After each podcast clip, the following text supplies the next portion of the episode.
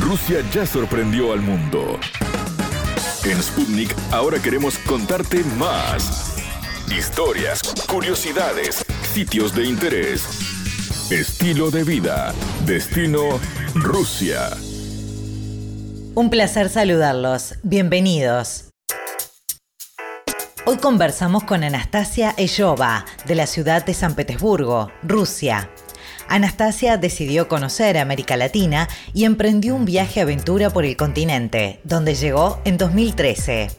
Recorrió varios países como Brasil, Colombia, Venezuela, Uruguay y Chile. Sin embargo, eligió Argentina para vivir. Se instaló en Ushuaia, ciudad de la provincia de Tierra del Fuego. En la nota con destino Rusia, Anastasia nos contó sobre su viaje y los motivos de su elección de Ushuaia para vivir. Además, se refirió a la actividad que desarrolla en esta ciudad argentina y a cómo fue su adaptación a un nuevo continente, nuevas costumbres e idioma. La entrevista. Bienvenida, Anastasia. Hola, hola, un gusto, muchas gracias. Un placer recibirte y conocerte un poquito. Bueno, contanos eh, de dónde sos oriunda, de qué parte de Rusia y, hace cuánto que decidiste venirte para, para América Latina. Eh, bueno, soy de San Petersburgo originalmente, de, Rusia, pero hace nueve años ya casi estoy en Latinoamérica. Vine en 2013 uh, a viajar por el continente, a conocer todo el continente y bueno, ahí sigo dando vueltas.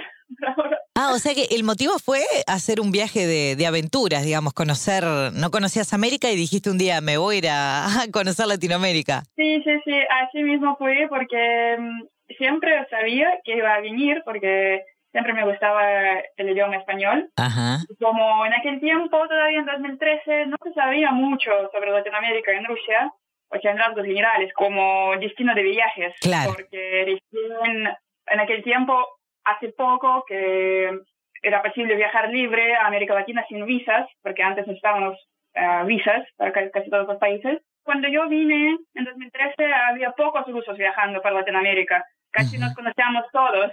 es decir, viaje aventura, porque um, yo viajaba a dedo, así con presupuestos muy bajos, para conocer eh, Latinoamérica, la cultura, así que... Um, ¡Qué bueno! Y cuando te viniste, ¿a qué país llegaste primero? Cuando decidiste hacer ese viaje por América, ¿por dónde empezaste? Y, bueno, ¿y qué países ya, ya conoces del continente? Sí, sí, sí. Bueno, empecé por el país, nada que ver con español. A ver. Vine, vine a Brasil. Querías practicar el español y te fuiste a hablar portugués, me muero. Sí, porque bueno, desde Europa siempre eran pasajes más baratos para venir. Ajá. Y por ahí me llegué a Río de Janeiro con la idea también pasar un ratito y ir a algún país hispanohablante, ¿sí? Pero mm, llegué, fue mi primer país, primer destino y mm, me quedé seis meses en Brasil. Y ahí me empecé a aprender portugués y me, me empezó a gustar mucho también el idioma portugués, portugués brasileño y bueno.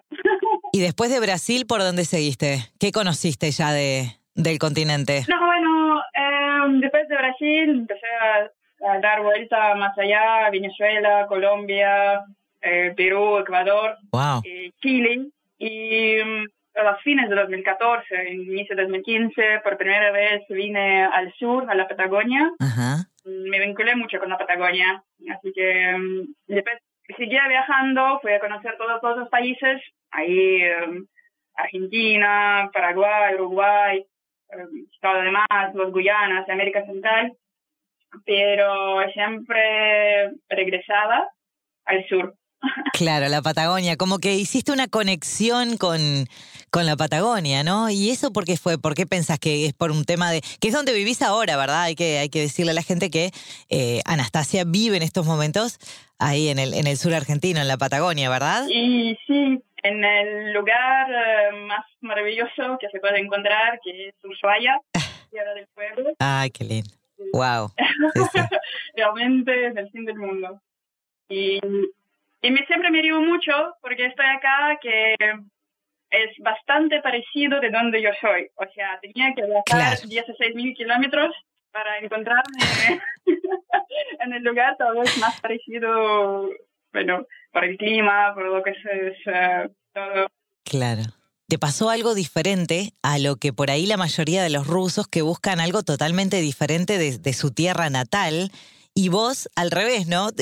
quisiste encontrar un lugar para quedarte que fuera parecido a, a tu ciudad, a San Petersburgo, que te conectara con eso. Sí, bueno, a ver, eh, es parecido con el tema del clima, porque también las eh, noches son ah, largas en el invierno y cortas en el invierno y al contrario en verano.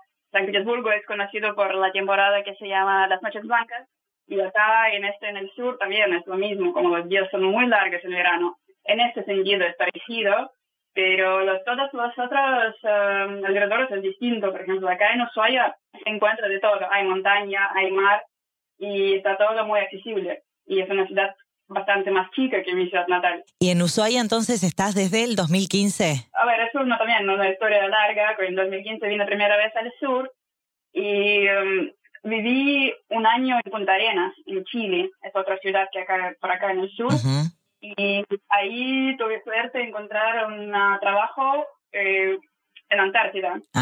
Y por ahí, desde 2015, siempre regresaba a trabajar la temporada, el verano, el verano austral. Y bueno, justo antes de la pandemia volví de la Antártida en, el barco. Y bueno, decidí que Ushuaia um, sería un lugar mejor para pasar la pandemia. Claro. Así que ahí me quedé y ahora todavía estoy acá. Bien, claro. O sea que de Chile te volviste y ya te quedaste ahí en, en Ushuaia. ¿Y de qué trabajas? Por cinco años, por cinco temporadas, trabajé mm, con una empresa, que una compañía que hace viajes a la Antártida. ¿Tipo turismo? Sí, de turismo, que lleva turistas a, la Antártida en un barco. Formaba parte del equipo en tierra, como equipo de hospitalidad, recibiendo a la gente allá en Punta Arenas dando charlas y organizando todo ese viaje allá en Punta Arenas, Y de ahí también ah, trabajé en barcos como guía, ah, también ah, explicando todo lo de Antártida, hablando cosas de, del paisaje, de la historia, de los animales, eso. Buenísimo. ¿Y, ¿Y ahora en estos momentos que seguís haciendo lo mismo o es diferente el trabajo? No, en este momento este verano no trabajo en la Antártida, pero ahora mm, estoy en Ushuaia y haciendo más ah, cosas con veleros, ayudando a todos los veleros que mm, llegan y se van a la, a la Antártida o a otros rumbos. Bien. Eh, y Anastasia, eh, Contame sobre el idioma español, porque lo hablas muy bien. Em, ¿Ya lo, lo, tenías algo conocido antes de, venir a América o, lo, aprendiste acá ya estando en el continente? No me acuerdo. pero, pero, ¿ya viniste con alguna, con algún conocimiento del idioma cuando te fuiste de Rusia? Sí, pero, pero muy básico. Me acuerdo que antes de venir a Sudamérica viajé un poquito por España y ya me podía explicar con la gente allá, pero así del modo muy viajero, muy básico, explicando de dónde soy, quién Claro, pero ahí ya empezaste a escuchar sobre el idioma, o sea, ya, como que empezaste a familiarizar el, el oído. Bueno, ahí va, como que como ya dije que vine a Brasil primero, tuve que aprender portugués y ahí en aquel tiempo me olvidé al español. Y después ya regresando a países hispanohablantes, tuve que recordarme de nuevo y hablaba, fui muy chistoso porque hablaba español, pero con el acento brasileño muy fuerte. era, era un portuñol, digamos. portuñol sí, pero hasta más allá porque, por ejemplo, me acuerdo en Venezuela hablaba con la gente me preguntaban, ¿de dónde eres? Y yo les decía, yo soy rusa. ah, no, pero de Brasil. No, no, no, no, no, rusa. No, pero, pero naciste en Brasil entonces. ¿Rusa, pero naciste en Brasil? No, no, no, rusa de Rusia. Así fue como...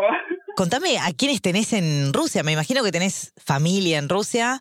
Eh, ¿Has vuelto? ¿Los has visto? ¿Cómo te manejas con, con tu país natal? Bueno, hoy por hoy la tecnología ayuda a acercar mucho a la gente, pero ¿has podido volver? Sí, en este, desde 2013 fui solo de visita, fui dos veces. Ambos veces como un mes, un mes y medio, todo para visitar a la familia, porque mi mamá vive allá, tengo, dos hermanas también que están en San Petersburgo. Y eso fue de visita la última vez en 2019. Ah, Anastasia, eh, ¿y cómo, cómo te adaptaste bien al, al continente? bueno, por lo que me decías, obviamente sí, porque el clima es parecido, pero el tema de la comida y demás, ¿eso no, no hubo problema? ¿Tu interacción con la gente incluso? Bueno, la cosa de la comida para mí también es em, distinta, porque hace muchos años que soy vegana, así que algunas complicaciones he tenido. Ah, perfecto. Ajá, claro. Sí, porque es un, es un continente de mucha, de mucha carne. este. pero también más fácil que por lo menos hace cinco, que la gente se acostumbra ya más. Pero sí, como más acá en Argentina, que el asado es cosa tradicional. Sí, es, uh, a veces uh, estoy bueno, no digo que estoy sufriendo, pero me, bueno, me adapto, me adapto a las costumbres locales. ¿Y tenés contactos con rusos ahí? Sí, hay, um, hay una, la casa rusa acá. Mm, bueno, los conozco y de vez en cuando los veo. Bien, o sea, eh, interactúas con, con gentes de tu, con tus coterráneos, digamos, de por ahí, que suelen juntarse, hacer comidas o algo de eso. No a menudo, pero sí, de vez en cuando por alguna por algún festejo ruso, sí. La verdad que una historia divina, Anastasia, increíble. Eh, muchísimas gracias por compartirla con nosotros. Te deseamos lo, lo mejor, que tengas un gran 2022 y puedas volver a ver pronto a, a la familia. Bueno, muchas gracias a vos también. Fue un gusto.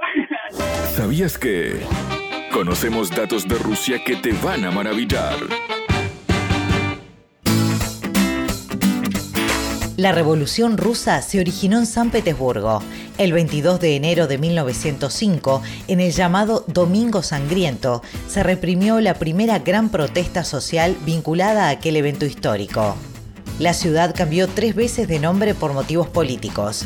Antes se llamó Petrogrado y Leningrado, hasta adquirir el actual de San Petersburgo. La ciudad fue capital en la época imperial, lo que se aprecia en la mayoría de monumentos que datan de esa era. En 1918 dejó de serlo, dado que el líder soviético Lenin nombró de nuevo a Moscú como capital del país. Hasta aquí, Destino Rusia. Gracias por la compañía. Destino Rusia.